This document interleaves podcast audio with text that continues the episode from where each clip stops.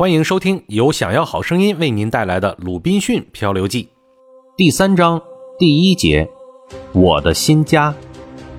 首先呢，我感到目前居住的地方不太合适，一则因离海太近，地势低湿，不大卫生；二呢，附近也没有淡水，我得找一个比较卫生、比较方便的地方建造自己的住所。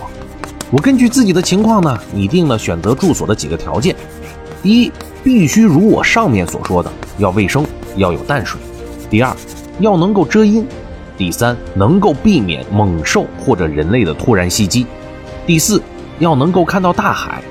万一上帝让什么船只经过，我就不至于失去脱险的机会，因为啊，我始终存有一线的希望，迟早能够摆脱目前的困境。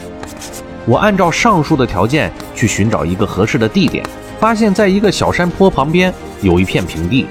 小山靠平地的一边又陡又直，像一堵墙，不论人或者野兽都无法从上面下来袭击我。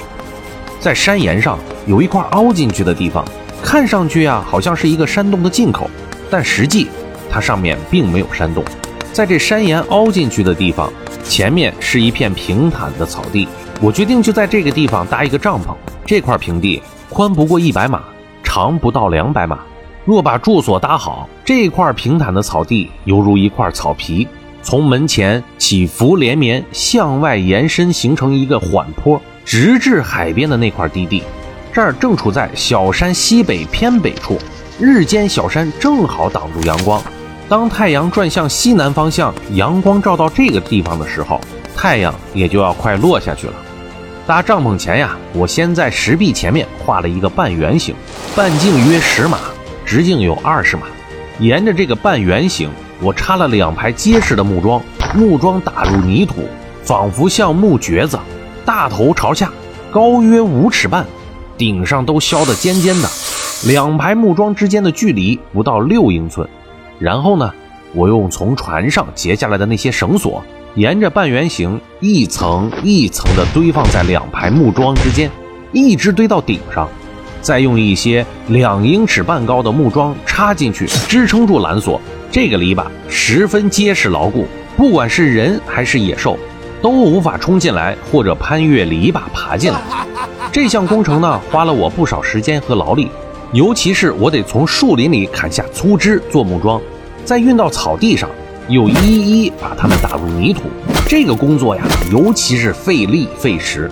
至于住所的进出口，我没有在篱笆上做门，而是用一个短梯从篱笆顶上翻进来，进入里边以后再收好梯子，这样我四面都受到保护，完全与外界隔离，夜里就可以高枕无忧了。不过呢，我后来发现，对于我所担心的敌人，其实根本不必如此戒备森严。我又花了极大的力气，把前面讲到的我的全部财产、全部粮食、弹药、武器和补给品一一搬到篱笆里，或者可以说是搬到这个堡垒里来。我又给自己搭了一个大帐篷用来防雨，因为这儿啊，一年中有一个时期时常下起倾盆大雨。我把帐篷做成双层，也就是说，里面一个小的，外面再罩一个大的。大帐篷上面呢，又盖一块大油布。那油布呢，当然也是我从船上搜集帆布的时候一起拿下来的。现在我不再睡在搬上岸的那张床上了，而是睡在一张吊床上。这个吊床原来是船上大副的，质地很好。我把粮食和一切可能受潮损坏的东西都搬进了帐篷。完成这项工作以后，我把篱笆的出入口堵了起来。此后，我就像上面所说的，用一个短梯翻越篱笆进出我的堡垒。做完这些工作以后啊，我又开始在岩壁上打洞，把挖出来的土石方从帐篷里面运到外面，沿篱笆堆成一个平台，约一英尺高。这样，帐篷算是我的住房，房后的山洞就成了我的地窖。这些工作呀，既费时又费力，但总算一一都完成了。现在。我再回头追溯一下其他几件让我煞费苦心的事情，在我计划搭帐篷打岩洞的时候啊，突然乌云密布，暴风如注，雷雨交加。在电光一闪、霹雳突然来临的时候，一个思想也像闪电一样掠过我的头脑，使我对闪电本身更为吃惊。哎呦，我的火药啊！想到一个霹雳就会把我的火药全部炸毁的时候，我几乎完全绝望了。因为我不仅要靠火药自卫，还得靠它猎取食物为生呢。当时我只想到火药，而没有想到火药一旦爆炸，那自己也就完了。假如真的火药爆炸，我自己都不知道死在谁的手里呢。这场暴风雨使我心有余悸，因此我把所有的其他工作，包括搭帐篷、筑篱笆。先都扔到了一边。等雨一停，我立刻着手做一些小袋子和匣子，把火药分成许许多多的小包，这样万一发生什么情况，也不至于全部炸毁。我把一包包的火药分开储藏起来，免得一包着火啊危及另一包。这个工作我足足费了两个星期的时间。火药大约有两百四十磅，我把它们分成了一百多包。